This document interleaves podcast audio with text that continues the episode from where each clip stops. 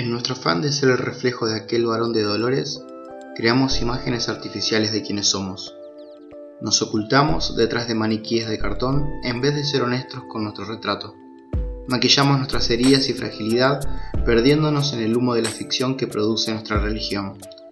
Así que, de la misma manera que lo hizo el maestro con su discípulo, este podcast extenderá sus manos y expondrá sus heridas, revelará sus dolores y gritará sus dudas Haremos preguntas para no perdernos en la multitud. Nos desnudaremos bailando en la transparencia de nuestra realidad. Suena raro, ¿no? Bueno, entonces seremos transparentes sin escondernos detrás de un disfraz.